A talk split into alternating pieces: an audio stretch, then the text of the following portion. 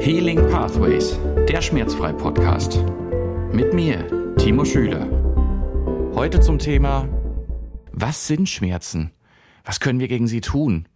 Und warum sollten wir es manchmal lassen, etwas dagegen zu unternehmen? Herzlich willkommen zu einer neuen Episode von Healing Pathways, dem Schmerzfrei-Podcast. Heute begeben wir uns zum Anfang auf eine wissenschaftliche Reise, um die tiefen Mechanismen hinter Schmerzen zu verstehen und zu enthüllen. Was sind Schmerzen wirklich? Wie entstehen Schmerzen? Was können wir gegen Schmerzen unternehmen? Und warum ist es manchmal auch nicht so sinnvoll, Schmerzen zu unterdrücken? Schmerz selbst ist ein Phänomen, das wir alle erleben. Aber eigentlich wissen wir nur selten, eigentlich fast nie, Bescheid darüber, über, über die wissenschaftlichen Grundlagen. Damit wir aber Schmerzen effektiv bewältigen können, ist es unerlässlich, dass wir da auch die biologischen, neurologischen, psychologischen, vielleicht auch allgemein gesehen die ganzen medizinischen Ursachen verstehen. In den folgenden Minuten in dieser Episode werden wir uns gemeinsam auf eine Entdeckungsreise begeben um genau das zu erkunden. Definition. Für den Anfang lass uns zunächst mal klären, was Schmerzen eigentlich überhaupt sind. Nach rein wissenschaftlicher Definition, die gibt es immer, handelt sich bei Schmerzen um eine komplexe Wahrnehmung, die in unserem Gehirn stattfindet und entsteht. Schmerzen sind keine einfache Reflexreaktion, sondern sind ein hochentwickeltes System, das unser Überleben und Wohlbefinden schützen soll. Schmerzen können vielfältige Formen annehmen von akutem Schmerz, nach zum Beispiel einer Verletzung, wenn du dir das Schienbein einer Tischkante angehauen hast oder den allseits beliebten kleinen Zeh nachts, nachdem man auf Toilette gegangen ist, über chronische Schmerzen wie alle rheumatischen Erkrankungen oder rheumatoide Erkrankungen bis hin zu psychosomatischen Erkrankungen, wo zum Teil oder eigentlich grundlegend keine körperliche Ursache gefunden werden kann für Schmerzzustände.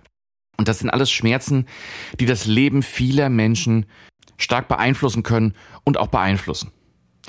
Um das Konzept von Schmerzen zu verstehen, ist es entscheidend, dass wir uns mit den Mechanismen vertraut machen, die im Körper und vor allen Dingen auch im Gehirn stattfinden. Auf zu den Schmerzrezeptoren. Na, jetzt gehen, begeben wir uns mal in den menschlichen Körper. Wir gehen rein, wir begeben uns auf Gewebeebene. Innerhalb des Gewebes gibt es spezialisierte Nervenzellen sogenannte Schmerzrezeptoren, auch Nosizeptoren genannt. Und die sind im gesamten Körper verteilt. Und eigentlich fast an, fast überall verteilt, bis auf wenige Ausnahmen an den inneren Organen. Deren Hauptaufgabe ist es, Schädigungen oder potenzielle Schäden zu erkennen und auch zu verhindern. Diese Rezeptoren sind hochempfindlich gegenüber den unterschiedlichsten Reizen.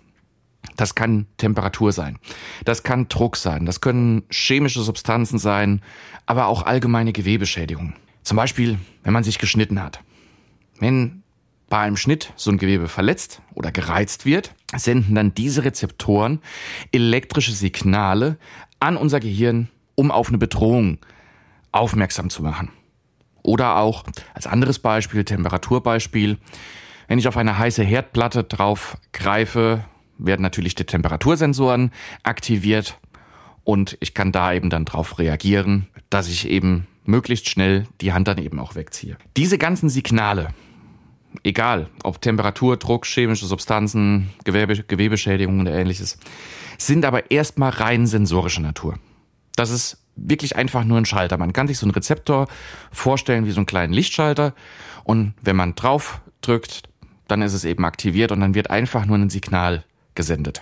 Mehr noch nicht. Das Ganze nennt man Nosizeption. Deswegen auch die Nosizeptoren. Das ist nur die rohe Erfassung von Gefahr, ohne dass da eine bewusste Wahrnehmung oder sogar auch eine emotionale Reaktion stattfindet. Schmerzpfade und Schmerzautobahnen. Unser Nervensystem spielt dann als nächstes eine zentrale Rolle bei der Übermittlung von diesen Schmerzsignalen. Wir haben zwei verschiedene Nervensysteme. Wir haben das zentrale Nervensystem und das periphere Nervensystem. Und hier wird natürlich erstmal das periphere Nervensystem genutzt. Das heißt, wir haben Schmerzwege in unserem peripheren Nervensystem. Die bestehen eigentlich aus unseren Nervenzellen, die können auch ziemlich lang werden. Die sensorischen Informationen von diesen Nosizeptoren, Die wandern dann entlang dieser Nervenzellen, entlang des Rückenmarks bis hin zum Gehirn und werden eben an das Gehirn weitergegeben. Dieser Informationsweg ist hochkomplex und kann aber auch an den verschiedensten Punkten beeinflusst werden. Es ist auch so, dass dieser Weg, am Anfang ist es ein Trampelfahrt, wenn ich das erste Mal mir irgendwo weh tue, ist es natürlich so, dass dieser Trampelfahrt auch gerne mal immer erweitert wird. Irgendwann wird es zu einem befestigten Weg, dann ist es irgendwann eine Straße und irgendwann kann es auch zur Autobahn werden, was dann eben auch bei chronischen Schmerzen wirklich ja ein, ein Grund dafür ist, dass diese Schmerzen eben besonders stark empfunden werden. Im Rückenmark selbst, also auf der Autobahn oder am Anfang zumindest auf der Straße, da findet eine erste Modulation dieser Schmerzsignale statt.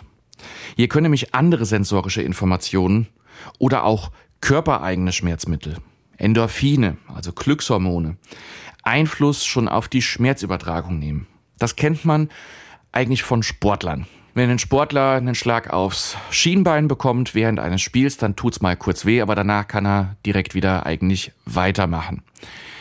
Jetzt ist es so, wenn ich das in einer Situation, wo ich nicht unter dem Einfluss von anderen Glückshormonen stehe, dann kann das schon sein, dass mir das ein bisschen länger weh tut. Oder nicht nur das Schienbein, das kann auch so ein Pferdekuss sein. Der macht am Anfang mir noch nicht so wahnsinnig viel aus. Spätestens, wenn ich dann wieder zu Hause auf der Couch liege, tut mir das Ganze dann doch weh. Also haben diese Endorphine schon an der Stelle einen ziemlich großen Einfluss darauf, wie ich diese Schmerzen eben wahrnehme. Es, das ist auch ein Ansatzpunkt, an dem verschiedene Schmerzmittel zum Beispiel auch angreifen können. Nosizeption gegen Schmerzwahrnehmung. Jetzt ist es wichtig zu verstehen, dass es einen Unterschied gibt zwischen dieser Nosizeption und der anschließenden Schmerzwahrnehmung. Nochmal, Nosizeption bezieht sich nur auf diesen ersten Schritt. Also diesen ersten Schritt des Schmerzprozesses, bei dem es zu Schädigungen oder Reizen eben kommt. Das ist nur eine einfache Meldung von Gefahr. Da passiert noch nichts, dass dieser Schmerz eben irgendwie empfunden wird. Das ist auch ganz sinnvoll, weil wenn wir erstmal damit beschäftigt wären, diesen Schmerz wahrzunehmen, naja, dann ist vielleicht die Hand äh, schon verbrannt oder schon mehr Gewebe verbrannt oder ich habe mir ähm, oder ich bin schon lang verblutet. Ist natürlich auch aus evolutionärer Hinsicht, oder das kommt natürlich aus der evolutionären Geschichte, dass es da schon recht sinnvoll war, erstmal reagieren zu können, bevor wir einen Schmerz wahrnehmen. Diese Nosizeption ist eben die einfache Meldung von einer möglichen Gefahr, ohne dass das bereits als Schmerz empfunden wird. Die Schmerzwahrnehmung selbst Danach ist hingegen der bewusste und eigentlich auch der unangenehme Teil des Prozesses, bei dem unser Gehirn eben diese Schmerzsignale interpretiert oder diese Signale, genauer gesagt, als Schmerzen interpretiert und uns eben dann auch bewusst macht. Das ist wie bei einer Alarmanlage. Diese Nosizeptoren, das sind die Sensoren, die bei einem Einbruch die Meldung an die Überwachungsalarmzentrale senden. In unserem Beispiel wären die Sensoren jetzt zum Beispiel ein, ein Glasbruchsensor und wenn jemand in das Haus einbricht, wird zwar das Glas zerstört, der Melder geht los, aber solange jetzt das noch nicht irgendwie von der Alarmanlage interpretiert wird, passiert da noch nichts.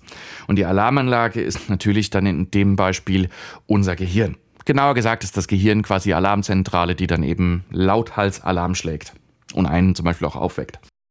Was ist die Schmerzmatrix? Diese Signale werden dann in einer Schmerzmatrix verarbeitet. Das ist ein komplexes Netzwerk von Gehirnregionen. Da werden die Signale verarbeitet und auch interpretiert. Und diese Matrix selbst ist verantwortlich dafür, dass wir die Schmerzen bewusst wahrnehmen und auch die Entscheidung treffen, wie wir darauf reagieren. Und hier spielen dann natürlich unsere eigenen persönlichen Erfahrungen, unsere Erwartungen, aber auch unsere Emotionen eine sehr große Rolle bei dieser Schmerzwahrnehmung. Das ist ein entscheidender Punkt, um zu verstehen, warum Schmerzen von verschiedenen Personen verschieden empfunden werden. Es gibt Menschen, denen macht die eine Sache was aus, die manchen Menschen nicht.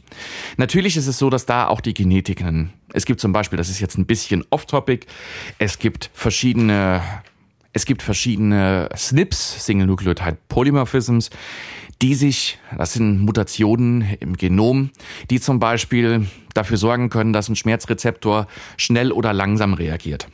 Und wenn ich jetzt natürlich einen Schmerzrezeptor habe, der ja sehr schnell reagiert, dann verspüre ich zum Beispiel auch sehr schnell Schmerz. Das ist aber nur ein Teil. Der viel größere Teil ist eben, basiert eben auf unserer eigenen Erfahrung. Und auch hier wieder als Beispiel nehmen wir ein Kind, das eine Spritze bekommt.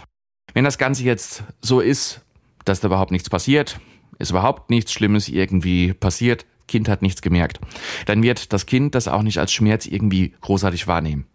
Wenn es jetzt aber diese Spritze irgendwie fehlerhaft verabreicht bekommt, dass zum Beispiel ein kleiner blauer Fleck, also nichts, nichts Weltbewegendes, so ein kleiner blauer Fleck damit irgendwie ähm, entsteht, weil irgendwie was getroffen wird, irgendwas im Muskelgewebe getroffen wird, dann hat dieses Kind vielleicht schon beim nächsten Mal schon, baut schon Emotionen auf, baut irgendwie eine Art von Angst auf, baut Stress auf.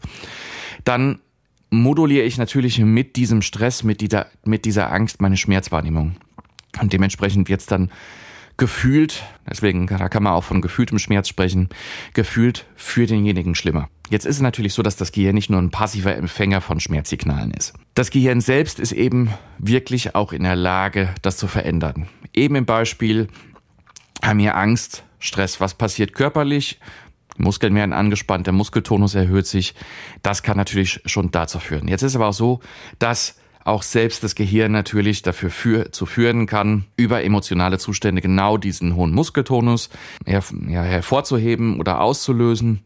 Und dann können eben zum Beispiel emotionale Zustände wie Angst, wie Stress, das Schmerzwahrnehmen oder die Schmerzwahrnehmung wirklich verstärken, ultra hoch verstärken. Das Schöne ist, das funktioniert auch umgekehrt, nämlich Entspannung und Ablenkung. Auch hier wieder das Beispiel Kind beim Arzt, was eine Spritze kriegt, wenn ich das ablenke von Anfang an, was ich das überhaupt gar keine Möglichkeit hat, auf sich auf diesen Schmerz zu fokussieren, ist das Ganze auch nicht mehr schlimm. Und dann werden diese Schmerzen eben weniger intensiv empfunden. Schmerz als Warnsignal. Jetzt ist aber wichtig auch zu verstehen, dass Schmerzen auch ein Warnsignal sind. Also wir sollten nicht einfach nur Schmerzen wahrnehmen und dann irgendwas gegen unternehmen, allerliebstens möglichst schnell mal irgendeine Art von Schmerzmittel einnehmen, sondern es ist ein Warnsignal, das uns mitteilt, dass irgendwas nicht in Ordnung ist. Und das hat sich natürlich im Lauf der Evolution entwickelt und hilft uns auch vor Schäden zu schützen. Als Beispiel Rückenschmerzen. Wenn ich lange im Sitzen arbeite, bewege mich relativ wenig, dann bekomme ich irgendwann Schmerzen im Rücken, weil ich zum Beispiel mich nicht ausreichend bewege weil ich nur unzureichend meine Bewegungswinkel irgendwie ausnutze. So, und jetzt sendet der Körper hier Schmerzen, um eben darauf aufmerksam zu machen. Du, es ist nicht so sinnvoll, wenn du dich nicht bewegst.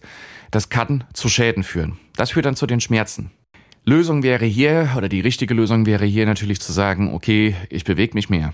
Ich mache Dehnübungen oder gehe ins Fitnessstudio oder was auch immer. Was wird gemacht? Der Schmerz wird unterdrückt. Wie wird er unterdrückt? Entweder indem man einfach nicht darauf reagiert oder viel häufiger natürlich Schmerzmittel werden eingenommen. Die sorgen dafür, dass der Schmerz gar nicht mehr als Warnsignal angenommen wird und es kann dann natürlich dazu führen, dass wir unseren eigenen Körper eben auch schädigen. Deswegen ist es eben so, dass man auf diesen Schmerz auch reagieren sollte und zwar nicht einfach nur eben indem ich ihn unterdrücke. Evolutionär ist es eben so, dass es dafür gesorgt hat, dass wir uns möglichst schnell aus einer Gefahr wieder verdrücken können, also entfernen können.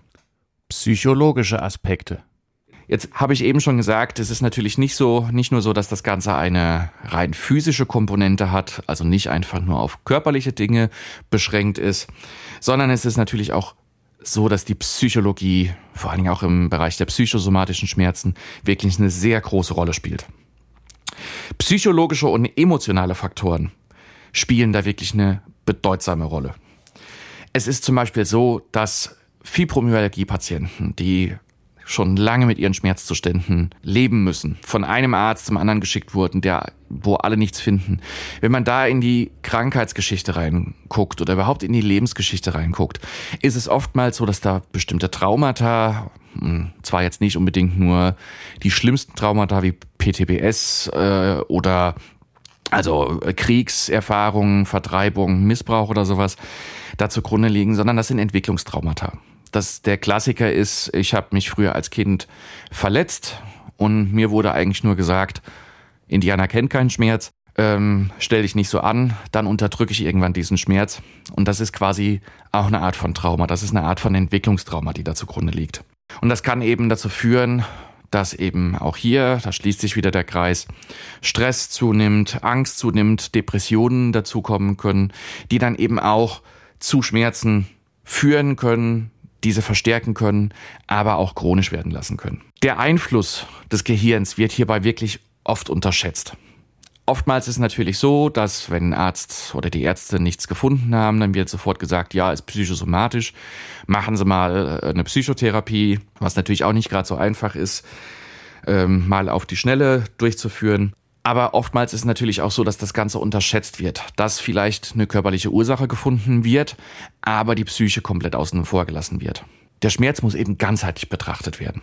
Eben nicht nur durch die Physis, also durch die körperlichen Eigenschaften und wie ich mich bewege, warum ich die Schmerzen habe, sondern auch die Psyche zu beachten.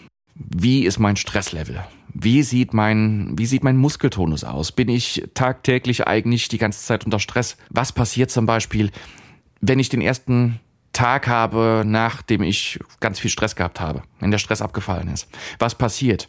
Oftmals der Klassiker, ich erkranke. Ich habe eine Erkältung, ich liege irgendwie flach, oder es führt dazu, dass ich meine Schmerzen eben wieder fühle. Also nochmal, das Ganze muss ganzheitlich betrachtet werden. Das ist auch so. Das klingt vielleicht jetzt am Anfang mal relativ banal. Aber wenn ich mit einer positiven Grundeinstellung oder mit zumindest mit einem positiven Denken an diese Schmerzwahrnehmung rangehe, kann es eben auch sein, dass das Ganze eben auch dazu führt, dass ich die Schmerzen weniger wahrnehme. Das ist natürlich super einfach gesagt, denk mal ein bisschen positiver, was deine Schmerzen betrifft.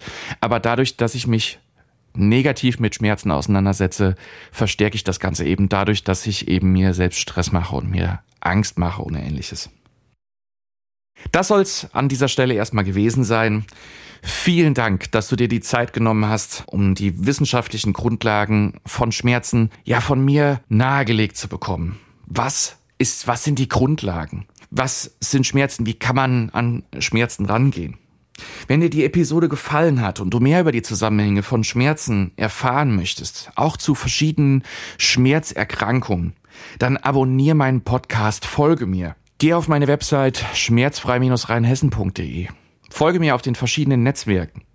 Oder schreib mir eine E-Mail an praxis.schmerzfrei-rheinhessen.de, wenn du Vorschläge, Anregungen oder ähnliches hast. Schreibt mir in die Kommentare, was ihr, was für Gedanken ihr zu Schmerzzuständen habt und vor allen Dingen auch, welche Schmerzzustände ich in, der nächsten, in den nächsten Episoden einfach mal ansprechen sollte.